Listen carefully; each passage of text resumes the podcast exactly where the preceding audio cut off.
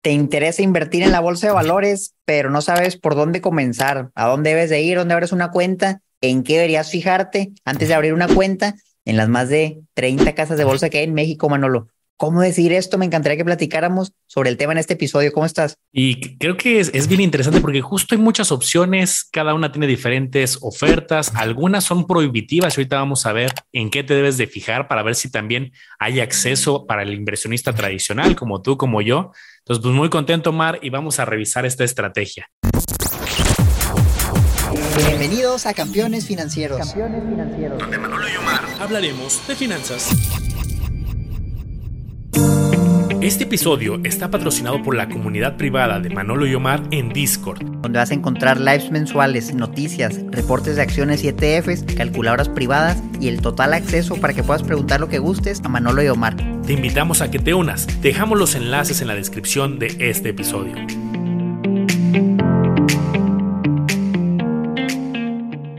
Déjenme decirles que para mí es el salto importante después de que a lo mejor ya invertiste pues en algún fondo de inversión, a lo mejor ya abriste tu cuenta en CETES, ya revisaste en dónde está tu Afore, que son como las inversiones más tradicionales y comunes que la gran mayoría de los que empiezan en el mundo de inversión pues dan sus primeros pasos. Pero ya que deciden, va, quiero buscar algo un poco más serio y que me dé muchas estrategias de inversión de bajo, medio y alto riesgo, de corto plazo, largo plazo, yo creo que el camino es buscar una casa de bolsa y por eso es tan interesante este episodio. Bueno, fíjate que creo que uno de los principales, las principales preguntas que te debes hacer para elegir una casa de bolsa correctamente es qué es lo que quieres hacer. ¿Quieres un servicio donde te asesoren, ellos hagan los movimientos por ti o estás buscando invertir por cuenta propia en lo que tú decidas?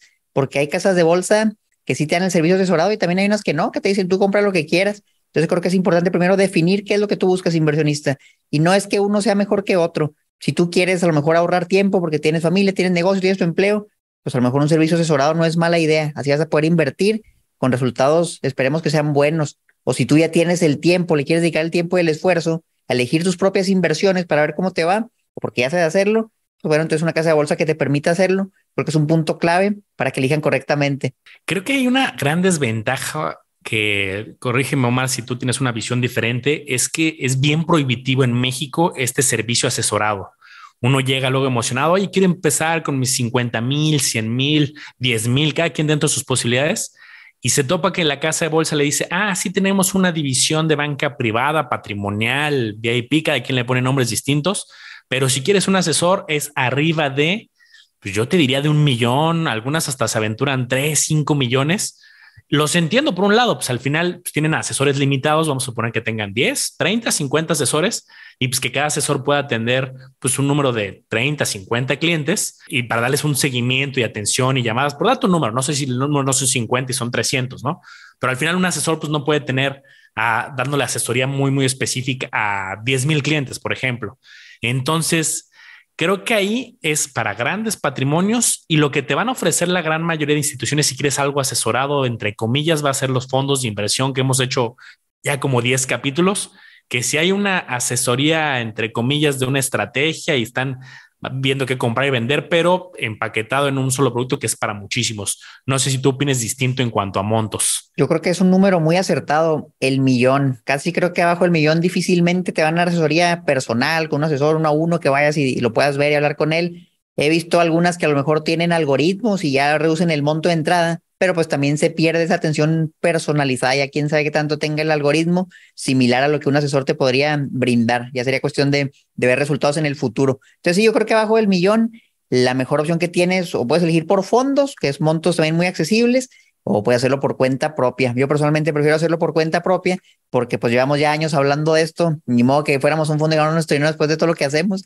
pero ustedes pueden elegir también por los fondos, no, no son mala opción. Hemos hablado de muchos fondos y bueno, no vamos a desviar el tema, porque quisiera mencionarles algo obligatorio y mencionar que hay más de 30 casas de bolsa en México, 36 para ser exactos reguladas, pero realmente casas de bolsa hay cientos, me atrevería a decir. Muchas de ellas a lo mejor operan en otro país, pero sí te dan el servicio en México, o operan en México, pero no tienen una regulación y te quieren meter un esquema ahí medio raro. Entonces les quisiera explicar cómo saber si la casa de bolsa en la que van a invertir está regulada. Es muy fácil, la verdad se meten en una página que se llama el CIPRES, aquí se las voy a poner, y simplemente buscan esto en Google, le pueden poner Sistema de Registro de Prestadores de Servicios Financieros, una página de la Conducef, y aquí tú puedes filtrar por nombre de la institución, por el sector, en este caso yo le puse casas de bolsa, y en este caso son autorizadas y en operaciones, y las que sí funcionan, que sí tienen regulación, y me salen los 36 nombres. Entonces, en este episodio no buscamos hablar de nombres específicos, sino más que nada que conozcan todo lo que existe y a lo mejor que vayan buscando. Oye, me interesó este nombre, déjame ver qué es lo que me ofrecen, a ver si tienen lo que estoy necesitando, como es lo que viene en el episodio. Pero aquí están todos, miren, échale un ojo, aquí lo pueden ir pausando el video. Vienen los nombres de las 36 casas de bolsa reguladas. Si tú vas a una que se llama casa de bolsa, pero no te da el registro aquí, ¿sabes qué? Pues es que yo no salgo ahí en la Conducef. Yo te diría, ten mucho cuidado, porque este tipo de inversiones usualmente las hacemos por toda nuestra vida, son inversiones a muy largo plazo. Y si tú entras ya caíste en malas manos, imagínate que pasaron 10 años y ya juntaste tu primer millón, tu segundo millón y nada que era un fraude, nada que no estaba regulada y de repente ya no abriste tu cuenta, te cambiaron la clave o abriste y ya te la habían vaciado y ya no pudiste hacer nada, no te puedes ir a quejar a la Conducef porque no era algo regulado y ellos no pueden interceder ahí tienes la necesidad de meter a lo mejor una demanda, pero están en Chipre, por decir algo, y ya pues buena suerte, la verdad se pone, ya hemos hablado mucho de eso, muy complicado, mejor desde el principio fíjate que sí esté regulada. Sí, fíjate qué buen punto, porque sí es bien común, y a ver, yo he visto mucho Chipre, San Vicente y las Granadinas, este, algunas islas que por alguna razón se deciden algunas instituciones financieras, por llamarlo de algún modo, eh, dar de alta en esos países y yo lo que me pregunto es, oye, ¿será mucho más flexible ir a crear un broker financiero? ¿Por Porque esa es la razón de que muchas convergen en el mismo país, ¿no? Eh, son pocas en México, pues ya viste, como decía Omar, son 36 nombres. Si nos vamos a Estados Unidos, pues seguramente también encontramos muchos nombres, pero también eh, de forma limitada y nos llegan un montón de comentarios justo dados de alta en esos países que pues, habrá que analizar, ¿no? Su regulación, su rigor, eh, qué les piden en general, ¿no? Hoy Omar, que mostrabas ese listado, pues eh, sin meternos a tanto detalle en nombres, pero sí de entrada vi que los bancos grandotes tienen su división de casa de bolsa. Pues salía un Banorte, salió un BBVA, salía un HCBC, salió un Santander, este, un Scotia. Entonces, muchos bancos grandotes también van a tener su división, pero yo en la práctica no veo tanto que el banco los promocione. O sea, vas a una sucursal y difícilmente vas a ver, oye, abre tu contrato para comprar acciones, compra ETFs y se quedan más en los productos de fondos. Me imagino que por la complejidad o a lo mejor porque pues, no es el foco principal del banco, pero pues que sepas que los bancos grandotes ahí tu ejecutivo a lo mejor si le preguntas, oye, y aquí tienes casa de bolsa para comprar acciones, la respuesta es en la mayoría de casos de los bancos grandotes es que sí. Y se van a sorprender, campeones, porque miren estos datos a finales de diciembre de 2021, que saqué la página de la Comisión Nacional Bancaria de Valores, nos dice los activos totales que tiene cada casa de bolsa de las 36. Entonces, fíjate, la más grande es justamente Casa de Bolsa Banorte. ¿Quién pensaría, oye, pues que a lo mejor tú ni sabías que tenía una casa de bolsa Banorte? Porque como dice Manolo, pues nunca lo ves realmente. Yo ahorita me metí a su página, la casa de bolsa, y ni siquiera tienes la opción de abrir cuenta. Entonces es como algo, yo creo, muy limitado, pero sin embargo está el, el monto. ¿Cómo es posible que la que más activos tiene, tiene como cinco veces más que el segundo lugar, que es Goldman Sachs? Y tú dices, oye, Goldman Sachs, pues ni lo había escuchado en México.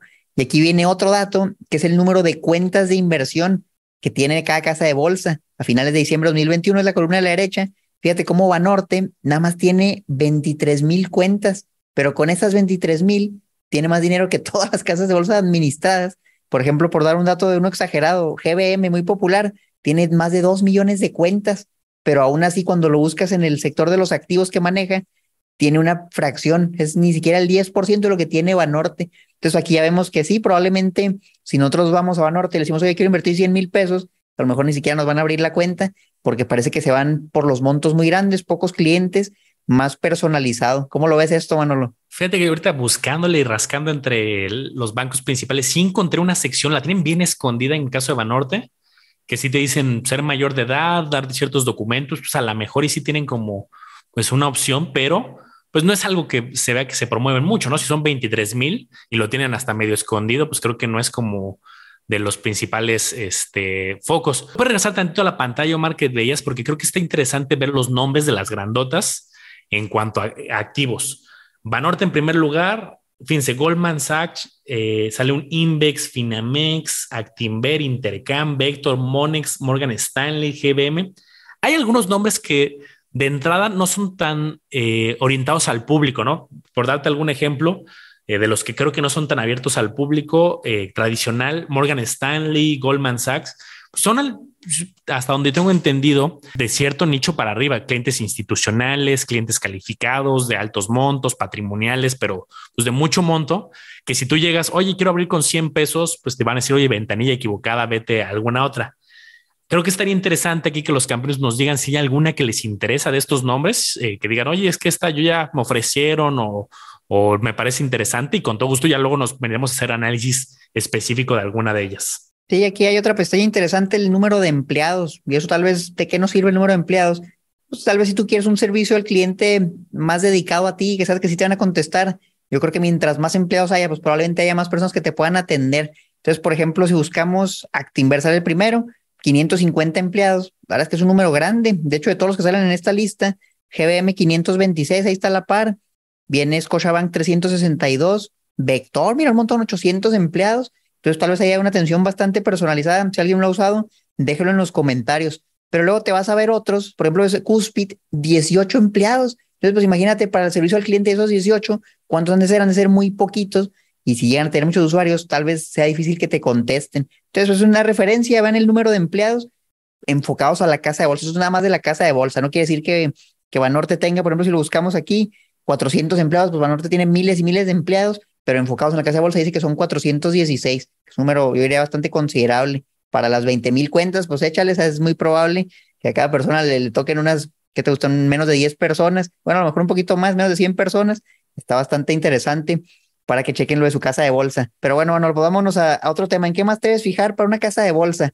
Algo que a mí me gusta mucho, obviamente, es maximizar mis rendimientos. Si yo quiero ganar más, tengo que pagar menos comisiones. Entonces, es obligatorio cuánto te van a cobrar y por qué te van a cobrar. ¿Qué es lo más común? Antes usaba mucho una comisión por administración, por gestión de activos, simplemente por tener tu cuenta abierta. Y usualmente era un porcentaje de lo que tienes en la casa de bolsa, que si el 1%, que si el punto 5, a veces le ponían alguna cuota fija mensual, que te cobramos 30 pesos al mes, 100 pesos. Ya la verdad, Manolo, casi no he visto esos esquemas, he visto uno que otro nada más, en su mayoría por administración. Las casas de bolsas para inversionistas de a pie como nosotros, solamente ya no te cobran nada y su negocio está en las comisiones por compra y venta de acciones. Oye, quiero comprar una acción, ah, está bien, pero págame un número estándar que hemos visto en el mercado razonable, punto 25% masiva, que es punto 32% ya con el impuesto.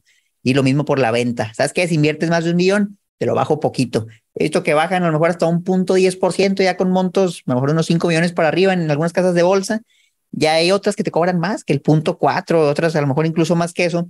Pero yo te diría, por lo menos busca una que te cobre lo del mercado, el punto 25 masiva se me hace razonable y de ahí para abajo y sin comisión de administración. ¿O tú cómo la ves, Manolo? Por ejemplo, y para dar algunos nombres concretos de las grandotas que ahorita veíamos en cuanto a algunas métricas, pues GBM Bursanet está en 0.25. BBVA está en 0.23. Tiene ahí pues un poquitito para montos iniciales, vamos a hablar, ¿no? Porque pues, sí, arriba de 5 millones, yo creo que ya es muy, muy de nicho.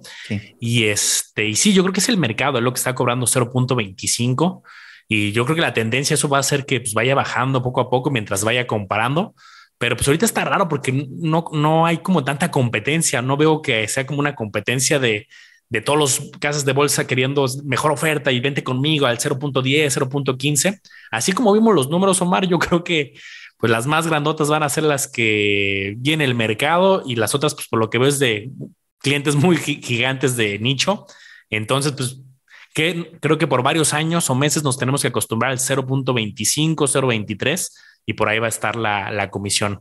Y coincido, ¿eh? las otras comisiones yo creo que va a ser tendencia de desaparecer. Me acuerdo que hace muchos años, por ejemplo, Actinver te cobraba creo que 100 pesos por un tema de acceso a la información de la bolsa en tiempo más rápido, algo así, lo quitaron ya hace varios años y hay varias comisiones que pues, van desapareciendo eh, poco a poco por pues, la competitividad. Después de escuchar todo este episodio, campeones, yo les diría, pregúntense si su casa bolsa cumple con todo lo que hemos mencionado, a lo mejor hay algunos puntos que no cumplía y tal vez te quieres cambiar que eso es la otra, Manolo, muchos no lo saben, pero tú puedes cambiar tus activos de una casa de bolsa mexicana a otra relativamente rápido y sin mucho problema, sin tener que venderlo. Porque acuérdate, si tú lo vas a vender y ya tuviste una ganancia, pues vas a tener que pagar impuestos. Si nada más tienes pérdidas y lo vendes, pues a lo mejor te conviene para que no pagues tanto impuesto después, pero la mayoría esperemos le esté yendo bien el plazo largo y en vez de perder el dinero por los impuestos, pues nada más los transfieres. te acercas, ¿cómo lo haces? Te acercas a la casa de bolsa donde quieres transferir tus activos y les dices, ¿sabes qué? Estoy en esta casa de bolsa, me quiero cambiar con ustedes, ¿qué necesito hacer? Ya nada más sigues lo que ellos te van indicando, que si les pasa los activos que tienes, que si alguna carta o algo que necesites, y ellos lo hacen por ti. Yo por lo menos lo que he visto no, no he visto que tenga un costo y se me hace relativamente rápido el proceso, si mucho tal vez un par de meses, digamos, un par de semanas y te va bien, entre brokers mexicanos. Ya si es uno del extranjero, la verdad es que es muy complicado, yo lo he visto casi imposible, ahí sí no, no he visto mucha manera de hacerlo, pero realmente entre los mexicanos está bien. Algo más en lo que me gusta a mí fijarme, Manolo, es si tienen una aplicación móvil. La mayoría de mis compras, la verdad es que yo las hago desde el celular. A veces estoy fuera de mi casa, no estoy en la oficina, pero veo una notificación en mi celular que pasó una alerta a lo mejor de una acción que me gustaba y llegó a cierto precio. Híjole, digo, pues tengo que comprar de una vez porque saben que el mercado es volátil y de repente a lo mejor se me puede pasar la oportunidad, pues nada por no haber estado en una computadora en ese momento o por no tener acceso a, no sé, a mi oficina, etcétera. Entonces, si tiene la aplicación móvil, para mí es un valor agregado bastante grande, diría, para mí es casi obligatorio, porque sí siento que se me irían muchas cosas si no tuviera una computadora a la mano y la verdad es que no siempre tengo una. Otro punto es instrumentos. ¿Van a ser los mismos o van a ser diferentes? A ver, de entrada, eh, acuérdense que hablando, por ejemplo, de acciones o de ETFs, la casa de bolsa no es que ellos decidan, ah, esta acción si la quiero, esta no, pues más bien es el mercado mexicano. Por ejemplo, las extranjeras pasan por un proceso del sistema internacional de cotizaciones que tiene que cumplir ciertas reglas, que sean mercados reconocidos, regulados, que ya tengan un tiempo, al menos tres meses de haber salido a bolsa en sus mercados. Y entonces, si la tienen en, una casa de bolsa, la tienen en, otra. Oye, esta acción la tendrán en BBVA o la tendrán en GBM o en Cuspid. Si está en una, está en todas. ETF es igual. Creo que lo que sí puede variar es, por ejemplo, fondos de inversión, porque ahí sí cada uno decide cuáles distribuir. Pero creo que si te vas a aventurar al mundo de casas de bolsa, pues estás buscando más seguramente acciones, estás buscando seguramente ETFs, algunos pues, valores que cotizan en bolsa, bursátiles, fibras, etcétera. Entonces, por eso no te preocupes, porque lo que encuentras en una está en todos, salvo fondos de inversión específicos y algunos, por ejemplo, eh, estrategias a tasa fija. Algunas pueden decirte, oye, nosotros te pagamos a tal, si dejas tu dinero así como en stand-by en lo que decides qué acciones comprar, lo mandamos un reporte o lo mandamos a esta estrategia de tasa fija, pues van a ser, yo creo que hay congruentes con el mercado, tasas pues que ahorita van a rondar muy cercano, un poquito abajo de CETES, pero está ahí quédate tranquilo que por instrumentos eh, es indiferente en la mayoría de los casos, salvo ciertos muy específicos. También es importante que te fijes en la plataforma, si es robusto o no. Oye, quieres comprar una acción y, se cae la plataforma, o de repente no puedes comprar o vender. Eso es, bien importante. Yo la verdad no me preocupo mucho que si se ve muy bonito, que si es la plataforma más avanzada tecnológicamente, mientras funcione, o sea, aunque tenga una funcionalidad que tú puedas comprar y vender, para mí eso realmente es suficiente, que esté activa en los horarios de operación. Sí, la verdad, si quieres comprar en un horario, no sé, a las 12 de la tarde y no puedes, pues ahí sí a lo mejor sí habrá un problema, sobre todo si es recurrente, pero con que funcione bien, para mí está decente. Y algo que a lo mejor no hemos mencionado y, hasta ahorita tú puedes ir campeón. No, pues la verdad, ¿para qué me voy a ir al banco si, si es muy difícil abrir la cuenta? Me piden montos muy grandes, mejor me doy una cuenta que, que me pidas de 100 pesos. Pero realmente hay algo en lo que no te has fijado, campeón, y es que cuando tú abres una cuenta en una institución que aparte de casa de bolsa tiene otros productos financieros, llámese de bancos, llámese que tenga créditos, algo así, tú puedes beneficiarte de tener tus activos en esa institución. Y te voy a poner un ejemplo concreto. Por ejemplo, yo tengo un crédito hipotecario quiero mejorar las condiciones de mi crédito y voy a diferentes bancos y me encuentro con que algunos tienen ofertas atractivas, llámese a lo mejor por si algunos nombres en Santander, en Banamex, he visto ofertas muy atractivas, mejores que las que yo tengo, en este caso con Banorte. Voy ahí y les pregunto, oye, ¿qué necesito para que me des la mejor condición que anuncias de mi crédito hipotecario, para que agarres mi hipoteca, me la pagues y luego yo te lo pago a ti? Se llama una transferencia de hipoteca, es algo muy común. Y a mí dijeron, por ejemplo, en Banamex, ah, mira, te damos la mejor condición que tenemos, pero tienes que invertir en nuestro pagaré o tienes que tener activos en nuestra banca patrimonial. Entonces ya cuando puedes cumplir con esa condición, a mí me pedían en este caso un millón de pesos, pues bueno, pues a lo mejor es un chorro de dinero, pero ¿qué tal si tienes ahí el activo en una casa o algo y a lo mejor la vendes, lo pones en el pagaré y luego lo retiras, no tienes que dejar ahí toda la vida, lo retiras y listo, ya vuelves a donde estabas antes, te pueden dar cosas preferenciales o que si quieres acceso a la banca patrimonial para que no andes haciendo fila, para que hagas citas con un asesor. Todo eso son beneficios agregados que tal vez tú ya tienes el dinero en una casa de bolsa, con el paso del tiempo juntas un monto grande y nada más por tenerlo en cierta institución, puedes acceder a muchas cosas interesantes. Está por ahí el crédito prendario que te preste dinero a bajas tasas, dejando tus acciones como garantía o tus fibras o tus ETFs. Yo creo que eso es muy valioso, es algo que no vemos al principio cuando vamos comenzando, empezamos con montos bajos, pero que a lo largo de nuestra vida eso puede ser algo muy, muy útil y es una herramienta que yo personalmente sí estoy considerando migrarme a un lugar donde pueda tener el beneficio de eso por los activos que ya tengo. Sí, es un, es un buen punto, a considerar. Otro que ahorita se me ocurre es ver si a otros usuarios la han pasado mal. ¿Y cómo vas a hacer eso? Me voy a, voy a mostrar aquí mi pantalla y también ser muy descriptivo para los que nos escuchan por audio. Por ejemplo, está este portal que es el Buró de Entidades Financieras, que la información la alimenta la Conducef. Entonces, pues es imparcial quien lo, quien lo elabora. Y entonces tú puedes buscar por tipo de institución, por banco, aseguradora. En este caso seleccioné casas de bolsa, tal cual lo buscas en Google, eh, Buró de Entidades Financieras y vas a de los primeros resultados. Y entonces aquí me ponen el listado de las casas de bolsa con información ahorita de enero a diciembre de 2021. Y fíjate, para mi sorpresa, Omar, encuentro que la casa de bolsa que tiene más reclamos no tiene muchos, son 47 reclamos durante todo el año. O sea, imagínate cuántos reclamos tiene un banco, pues una aseguradora, a la mejor de alguien inconforme. Aquí la que más tuvo, es más, todo el sistema tuvo 107 reclamaciones que llegaron a escalarse a la Conducef. Las que más tienen es Actimber, GBM, Banorte, muy congruente con, son de las que tienen más número de contratos, pero ninguna me preocupa. Oye, 47, 20, 13. Quiere decir que en lo general, a diferencia de otras instituciones financieras, que hay muchos reclamos que porque se clonó la tarjeta, que porque robo de identidad, que pues, algún algo que, que, están aclarando aquí. Pues sí, hay siete, 107 personas que tuvieron un problema y se escaló a esta, a esta instancia, pero pues nada que me preocupe. Ya de ahí otras tienen tres, dos reclamos, un reclamo, Cuspid tiene dos, eh, Monex tres, pero ya no, no, no me preocupa tanto y no es tan representativo. Entonces, creo que esta métrica no es tan valiosa aquí en casas de bolsa, pero yo los invito a que esta herramienta la usen al menos para bancos y otras instituciones que sí sean muy concurridas y ver si hay usuarios que la hayan pasado mal con muchos reclamos, ¿no? Oye, pues qué padre, ¿no? O sea, que no tengas que preocuparte porque a donde vayas probablemente tienen un buen servicio. Ojalá si fuera en todos lados por lo menos en la casa de bolsa, me quedo muy tranquilo con, con esa métrica para que estén a gusto. Yo creo que como cereza del pastel les voy a decir uno más, y esto ya es mejor para el inversionista que ya tiene un rato invirtiendo, ya conoce más o menos estos términos, pero en ciertas casas de bolsa, cuando tú recibes un dividendo del extranjero, la carga fiscal que tiene es muy alta. Entonces hay un formulario que lo hemos mencionado en alguna ocasión que se llama el W8BN. Ese formulario reduce las retenciones que te hacen en Estados Unidos para que pagues menos impuestos sobre los dividendos que recibes. En algunas casas de bolsa he visto que te lo regalan y usualmente esas casas de bolsa tienen un monto de entrada un poquito más alto. No te hablo de un millón de pesos, pero a lo mejor ya con 100 pesos ya no vas a poder abrir la cuenta, a lo mejor unos mil, diez mil pesos y te regalan el W8BN. Y otras casas de bolsa que usualmente son las que te piden menos dinero para entrarle, que tal vez te lo van a cobrar. Yo he visto, por ejemplo, casos de 75 dólares por tres años masiva, ya estás hablando pues, de casi dos mil pesos con el IVA entonces, para una persona que a lo mejor va a recibir dividendos, no quiere andar pagando esos 600 pesos por año, por decirlo así, dividido, pues puedes sacar la cuenta en una casa de bolsa que ya te lo regala y ya no andas batallando. O la otra es, si tú inviertes en acciones o en ETFs que no pagan dividendos, pues a lo mejor no te va a servir mucho, pero al final de cuentas, cualquier centavo peso que puedas poner en tu bolsillo sin hacer nada, pues yo creo que vale la pena que lo aproveches. Entonces, checa si te regalan el W8BN o si no, trata de negociarlo. Oye, sabes que acá me lo regalan, ¿por qué no me lo regalas tú también? Y tal vez a lo mejor te lo dan nada más por eso. Pues este aplica, como dice Omar, para dividendos en específico. Para la apreciación ya hay un beneficio fiscal aquí en México que es el 10% sobre la apreciación en acciones nacionales e internacionales ETFs, pero sí te reduce la carga en dividendos de acciones de Estados Unidos y creo que vale la pena. Luego me preguntan mucho, Omar, y me gustaría conocer tu opinión. Luego hay quien me dice, oye, yo ya tengo acciones en, una casa de bolsa y sí tengo unos cuantos nombres extranjeras, recibo dividendos ¿en qué momento debo de preocuparme por tramitarlo si tuviera un costo? Vamos a suponer los dos mil pesos que mencionas de ejemplo para ahorita redondear.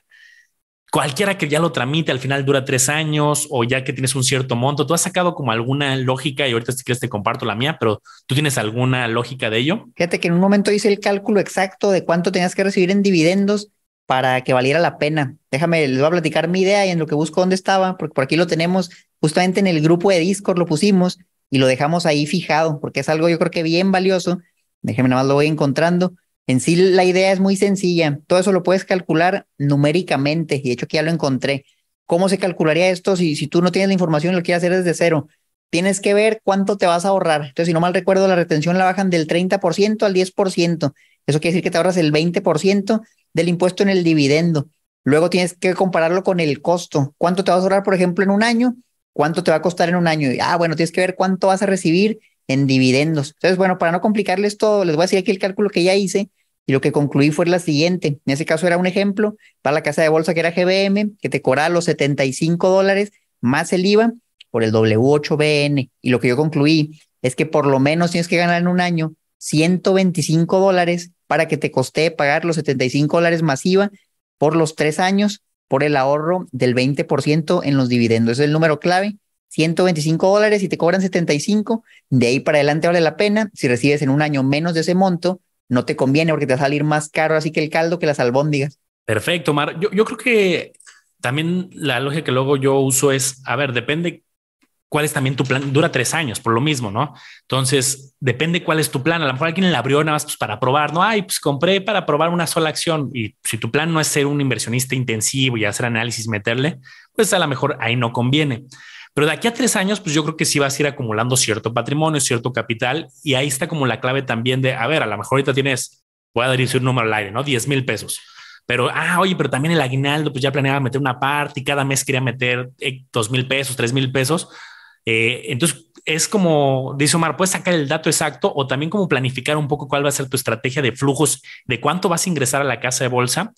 Y de ahí, pues yo creo que de aquí a tres años, si estás en un plan de que sí le estás metiendo dinero, pues tampoco es tan caro, dos mil pesos, que si en un punto eh, creo que sería peor que en algún momento te llegue lana, la metas a la casa de bolsa, compras acciones y recibas dividendos y digas, ay, es que no lo tramité a tiempo y no es retractivo. Eso es como una parte clave. Entonces, si tienes planeado que o aumentan tus ingresos o va a ser constante, pues yo creo que aprovecha, tampoco es tan caro y sirve que hasta vas aprovechando cómo es el, proceso porque tarda, no es inmediato, lo firmas, lo tienes que mandar luego en original y es un proceso que pues puede tardar varias semanas inclusive. Y ese sería como mi consejo. Si estás probando y empezaste unos pesitos, aguántate a lo mejor. Pero si ya traes un plan financiero serio de flujos constantes, pues yo creo que vale la pena este, hacer este costo-beneficio. Sí, háganlo con calma. Yo me tardé incluso, les diría meses en lo que me lo dieron, en donde tenía que pagarlo y al final sí me lo dieron y todo bien.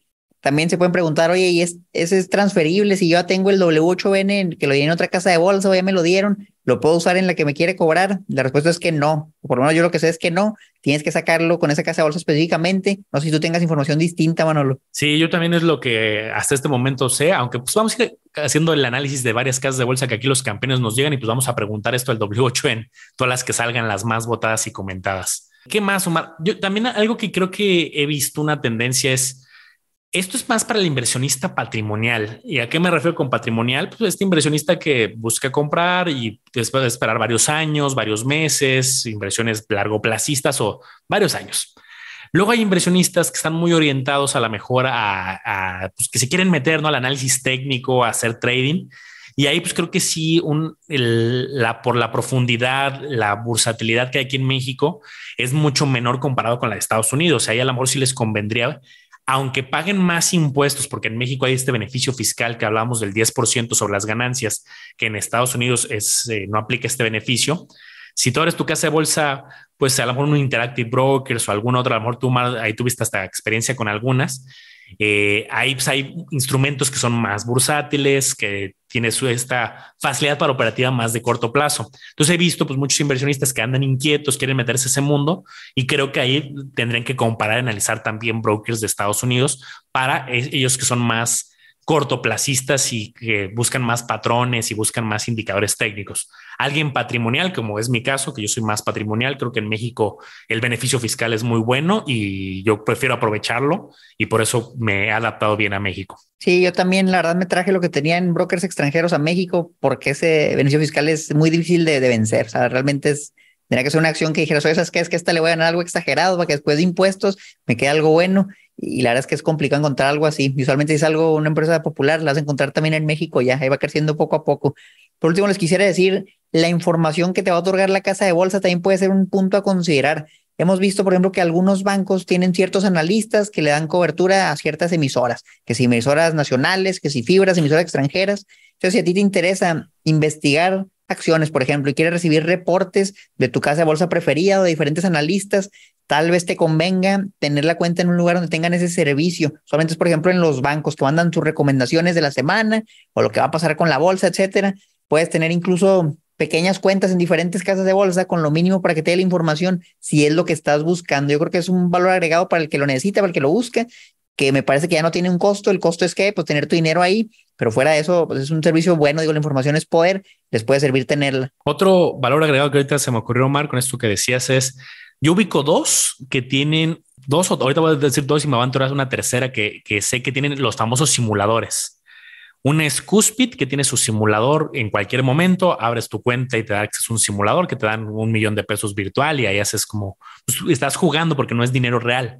Muchas veces con estos pues, simuladores eh, es diferente a la operativa real. Ah, cuando no es tu dinero, pues a lo mejor dices, ay, a ver, pues voy a comprar esta y te la llevas más ligero. Ya cuando tienes tu dinero, pues ya dices, oye, quiero ponerme más serio, pero tú, campeón, que ya nos escuchas, pues puedes hacer el ejercicio pues, más realista. Cuspid tiene uno, eh, Bursanet tiene el famoso reto Actimber que lo hace periódicamente. Ahí tendrías que ver que empaten las fechas, es una vez al año y dura solo seis semanas. Entonces ahí pues, es mucho de timing, de suerte que eh, cuando escuches el episodio o cuando quieras invertir esté cerca. Y sabía que también la división de Banamex tenía uno hace muchos años. No sé si lo mantengan todavía vivo, pero estas son las tres que yo recuerdo que en algún momento tuvieron su simulador, o al menos Bursanet y Cuspid sí sé que lo tienen. Una última que se me ocurre es a veces, si bien puedes abrir la cuenta con montos bajos, hay algunos títulos que son caros en, su naturaleza. Por ejemplo, oye, abro mi cuenta con 100 pesos, pero quería comprar la acción de Amazon antes de que le hicieran el split, ahorita la partieron, pero antes tenías que pagar 60 mil pesos y ahorita bajó, si no mal recuerdo, con unos 2 mil pesos anda. Hay acciones que están muy caras, o por ejemplo el ETFVO como 7 mil, 8 mil pesos. Entonces, si tú quisieras comprar ese activo, pero no quieres andar pagando en bonches tan grandes de 7, 8 mil pesos, o porque no puedes, o porque compras uno, pero luego quieres comprar otro y ya no tienes tanto dinero, te quedas sin liquidez, buscar a lo mejor que te la opción de comprar fracciones de acciones. Se me ocurren dos nombres ahorita, el regulado y el no tan regulado. El regulado GBM, el no tan regulado, pero sí regulado es Flink, que por ahí hemos hablado en varios episodios de ellos. Tienen ahí un esquema no como casa de bolsa, sino como asesor de inversiones. Ya por lo menos tienen algo, antes no tenían nada. Entonces a lo mejor es otra opción si quieres echarle un ojo para comprar fracciones de lo que sea, con 20 pesos, 100 pesos, menos de eso, se vuelve más accesible, más caro también realmente, fíjate, lo barato te sale caro porque las comisiones son más altas y hay algún tipo de cambio que te puede llegar a jugar en tu contra, de algo, ponte a pensar, tiene que ganar la, la casa de bolsa.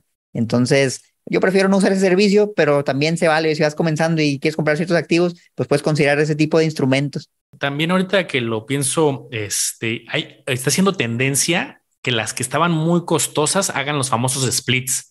Llámese un Google, llámese un Amazon, Tesla. Hemos visto nombres que estaban siendo ya prohibitivos, 40 mil, 50 mil, 70 mil pesos una acción, dependiendo del momento que lo revisaras.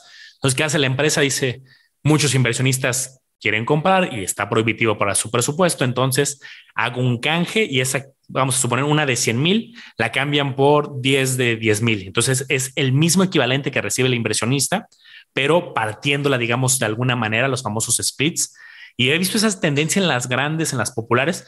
Obviamente hay algunas que no lo han hecho que no tienen planes, a lo mejor un Berkshire Hathaway, a lo mejor, no sé, hay algunos nombres que, que no han anunciado un split, pero pues yo creo que ya cada vez es más asequible para el inversionista. Y si no, eh, a través de los ETFs que, pues hay ETFs que cuestan 50 pesos, 100 pesos, 1000 pesos y cada vez creo que es más asequible para todos. Sí, tienen un montón de ideas, de información para que yo les diría, se pregunten, ¿estoy en la casa de bolsa correcta? ¿O voy a elegir una casa de bolsa? ¿Cuál me conviene? Comparen varias, ya vieron que hay 36 reguladas. Una de esas, una de esas probablemente les dé el servicio que necesitan para que no anden batallando. Y me encantaría que nos dejaran en los comentarios, Manolo, si ya usan una casa de bolsa, ¿cuál es? ¿Cuál es su favorita? O si quieren que analizáramos alguna detalle, déjenlo también en los comentarios y no podemos analizar todas, pero sí las que ustedes nos sugieran, campeones, con gusto las podemos ir revisando y ahora sí, oye, ¿cuánto cobra y qué es lo que ofrece? Porque cubrir todo eso en un episodio pues sería imposible. Perfecto, pues las más votadas van a ser las que vamos a, yo creo que abrir un contrato directamente, a lo mejor aquí hasta incluso en vivo, pues ir ahí jugando y ver la interfaz. Así que campeón, haznos saber si tú estás en audio, vete al canal y ahí ponos en el comentario cuál quieres y yo creo que las dos, tres más votadas podrían ser eh, candidatos para próximos episodios. Bueno, pues déjenlo ahí en el comentario de YouTube. Si están en Spotify, en Apple Podcast, vayan a YouTube y de una vez suscríbanse, porque ahí es, nos ayuda mucho el algoritmo a que le llegue a más personas el video. En Spotify es más difícil, pero en YouTube sí se puede. Entonces vayan por favor ayúdenos con eso. Denle me gusta al video. Y nada, pues ahí nos vemos en el siguiente episodio. Sigan a Manolo como lado de los business, a mí como Marvisión Financiera. El podcast Campeones Financieros está en todos lados también, no nada más ahí en Spotify, en Apple Podcast. Está en YouTube, pero también está en Facebook, en Instagram. Tenemos un TikTok hasta una página de internet hay y obviamente el grupo de Discord, es una comunidad de unas 300 personas donde hablamos todos los días, todo el día, sobre finanzas, sobre inversiones. Tenemos live mensuales, está muy padre. Si quieren ir, también el enlace está abajo en la descripción. Buenísimo, nos vemos en el próximo episodio, campeones. Hasta la próxima.